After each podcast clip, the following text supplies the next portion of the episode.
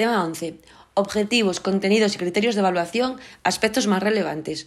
Los objetivos de la, educación, de la educación primaria son los referentes relativos a los logros que tiene que alcanzar el alumnado al final del proceso educativo, como consecuencia de unas experiencias de enseñanza-aprendizaje planificadas a tal fin.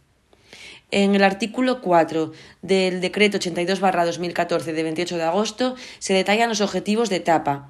Algunos que están estrechamente relacionados con esta área son el A, conocer y apreciar los valores y las normas de convivencia, aprender a obrar de acuerdo con ellas, prepararse para el ejercicio activo de la ciudadanía y respetar los derechos humanos, así como el pluralismo propio de una sociedad democrática.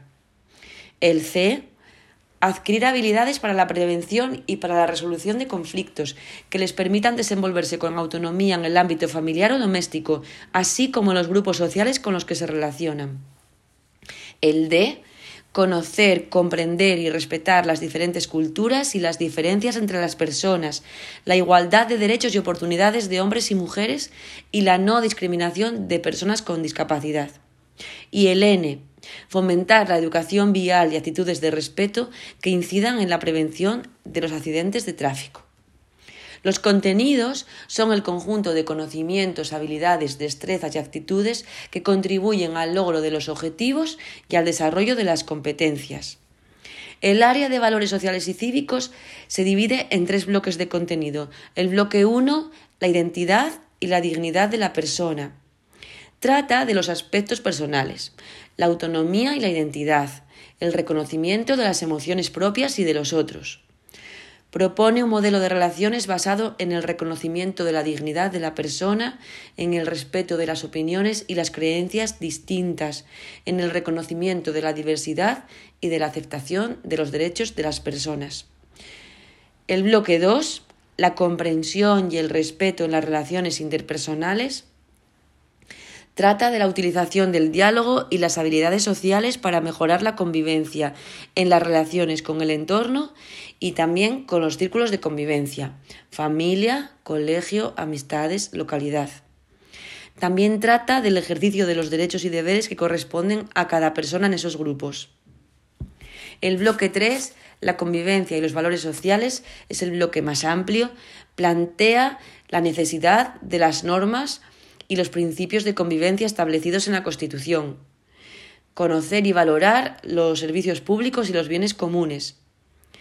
A partir de situaciones cotidianas se aborda la igualdad entre mujeres y hombres en la familia, en la escuela y en el mundo laboral. Y se centra en, algunos servicios públicos eh, según el nivel de desarrollo del alumnado, protección civil, seguridad, defensa del medio ambiente y educación vial. Los criterios de evaluación son el referente específico para evaluar el aprendizaje del alumnado. Describen aquello que se quiere valorar y que el alumnado debe lograr tanto en conocimientos como en competencias. Responden a lo que se quiere lograr en cada área.